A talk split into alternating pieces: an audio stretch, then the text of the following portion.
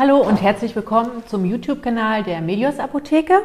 Ich bin Madeleine, pharmazeutisch-kaufmännische Angestellte, seit 2018 mit im Unternehmen. Ähm, heute übernehme ich die Moderation in unserem Interview. Ähm, bei mir ist Melte. Sie ist PTA und ähm, möchte heute was zu ihrem Beruf erzählen. In der Apotheke gibt es ja drei Hauptberufsgruppen, den Apotheker, die PTA und ähm, die PKA. Erzähl uns mal bitte, ähm, was zu deinem Berufsbild dazugehört. Gerne doch. Also ich bin die Melte, bin seit Oktober 2019 in der Medius Apotheke tätig, bin halt die pharmazeutisch-technische Assistentin. Genau, was genau ähm, gehört zu deinem Aufgabengebiet? Also unsere Hauptaufgabe ist halt im HV zu stehen. Wir machen die Beratung und äh, über Arzneimittel und klären die Patienten, die Kunden über die Medikamente auf, zum Beispiel auf Wechselwirkungen oder was für eine Nebenwirkungen halt kommen kann, wenn er zum Beispiel chronische Erkrankungen hat und fragen dann halt immer ausführlich aus, ob wir auch wirklich diese Medikamente anwenden können.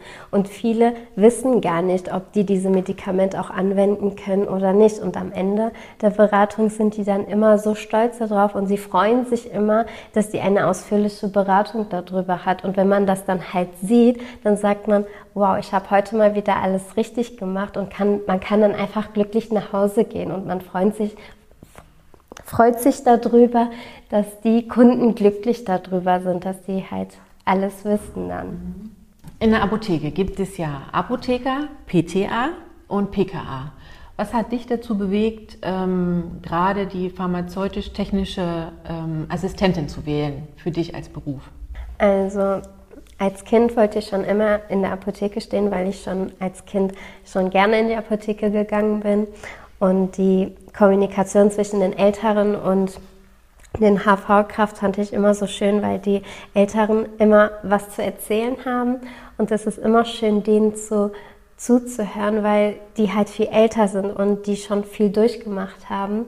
Das, hat dann, das machte dann immer so viel Spaß, denen nochmal zuzuhören, was die zu erzählen haben, außer diese Beratung, was man in der Apotheke hat. Und deswegen wollte ich schon immer in der Apotheke sein.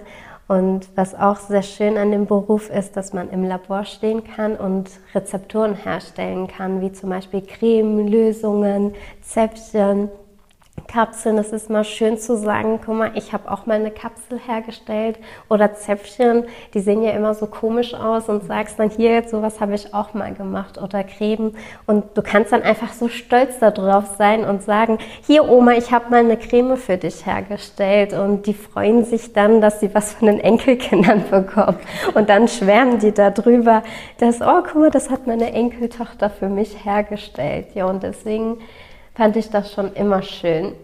Wie sieht die Ausbildung aus zur PTA? Die PTA-Ausbildung ist halt zweieinhalb Jahre. Es, die ersten zwei Jahre geht man wirklich nur zur Schule und am Ende des zwei Jahren hat man zehn Prüfungen, mhm. wo man dann halt vier schriftliche Prüfungen, drei praktische und drei mündliche hat.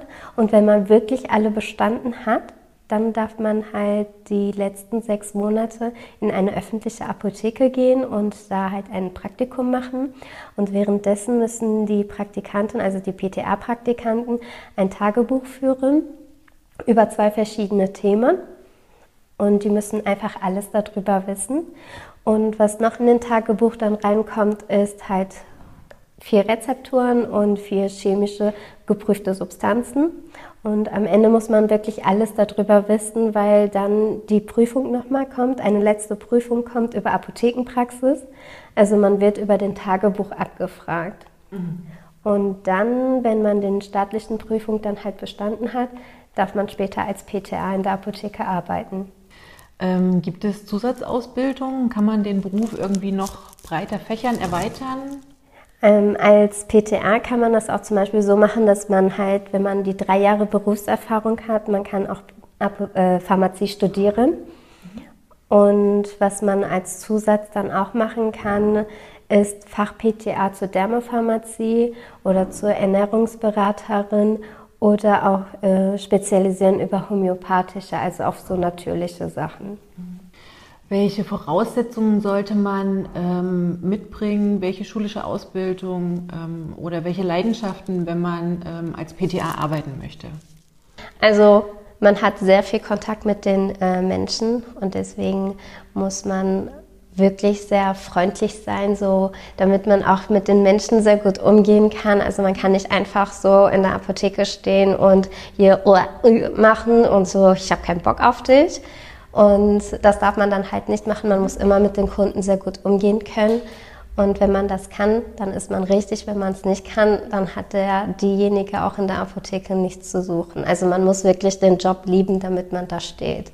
Man braucht auf jeden Fall einen Realabschluss oder halt so eine gleichwertige Abschluss. Und auf jeden Fall muss man die Fächer Chemie und Naturwissenschaften wirklich lieben und können, damit man den Beruf auch wirklich ausüben kann.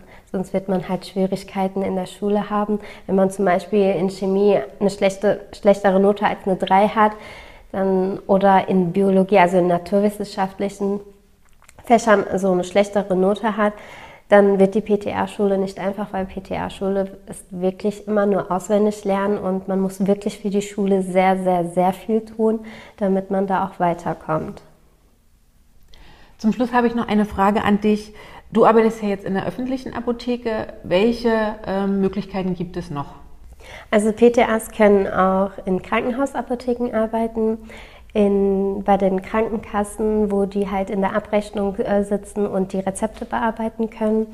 Oder manche PTAs sind auch gerne in PTA-Schulen nochmal tätig und äh, die können dann halt nicht ganz normale Fächer unterrichten, sondern im Labor stehen, also halt in der Rezepturlabor stehen und mit denen zusammen halt die Rezepturen machen, herstellen und denen das beibringen, wie das wirklich so richtig funktioniert.